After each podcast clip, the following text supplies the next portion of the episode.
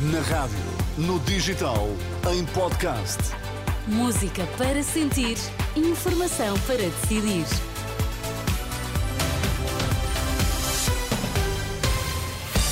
Notícias na Renascença. Liliana Monteiro, bom dia. Títulos em destaque. A GNR deteve 147 pessoas nas estradas em dois dias. A Associação Comunidade, Vida e Paz em risco por falta de verbas.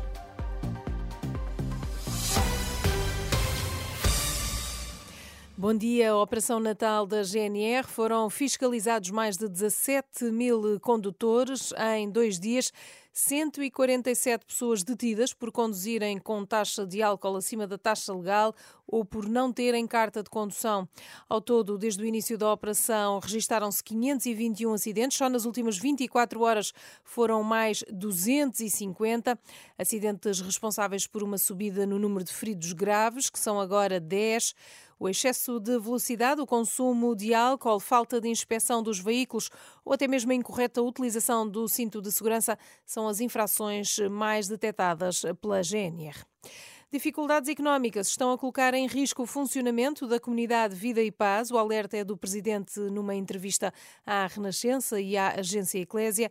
Horácio Félix diz que nos últimos dois anos a instituição acumulou prejuízos de cerca de 200 mil euros, o que a coloca à beira do abismo.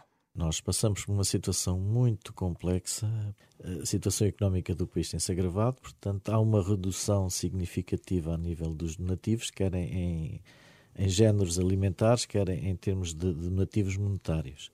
Paralelamente, as comparticipações de, dos protocolos com a Segurança Social têm sido atualizados não à medida das necessidades, eh, que está a colocar em causa o funcionamento da comunidade Vida e Paz. Já fechamos algumas respostas menores, mas estamos a aproximar-nos muito rapidamente da beira do abismo em que teremos também que fazer opções entre a quem é que pagamos, se aos colaboradores, se, se, se aos fornecedores. E este responsável queixa-se da falta de apoio por parte dos responsáveis. Porque não vemos da parte de, dos responsáveis o apoio que, que seria necessário. Quando, quando, o dinheiro acabar, vamos ter que tomar decisões que vão ser, que vão ser duras, vão ser duras para todos. Uh, e não queremos chegar aí. Esse momento está perto. Nós uh, temos tido nos dois últimos anos prejuízos uh, de cerca de 200 mil euros, essencialmente que são aumentos de custos com pessoal. Horácio Félix, o presidente da Comunidade Vida e Paz, entrevistado esta semana pela Renascença e agência Eclésia. A semana vai arrancar com mais serviços de urgência condicionados. São agora 38, com limitações em todo o país, incluindo algumas áreas mais críticas, como a Via Verde AVC. Segundo o novo plano de reorganização da rede de urgências do SNS, quase metade dos serviços estão com constrangimentos nesta altura do ano. Com o início do próximo ano, a renovação da disponibilidade dos profissionais para realizarem mais horas extra, através uma normalização genérica dos serviços de urgência, é o que pelo menos diz e acredita a direção executiva do SNS. No desporto, o Futebol Clube do Porto encerrou a participação na Taça da Liga de Futebol com uma vitória por 2-1 sobre o Leixões, já sem hipóteses de seguir para a Final Four face à derrota com o Estoril por 3-1. Os Dragões marcaram por Francisco Conceição e por Taremi no final da partida, o técnico dos Dragões, Sérgio Conceição, dizia que o Porto não está habituado a este tipo de partidas. Foi um jogo sério das duas equipas. Obviamente que hum, há de louvar hum, também estas pessoas que vieram aqui nesta noite. O Futebol Porto não está habituado a jogar para nada, para nada em termos de dar uma qualificação para a Final Four, mas jogamos pelo nosso, pelo nosso orgulho, pela, por aquilo que é envergar a camisola do Futebol Porto. Eh, não se fez tudo bem, longe disso. Eh, também houve coisas positivas.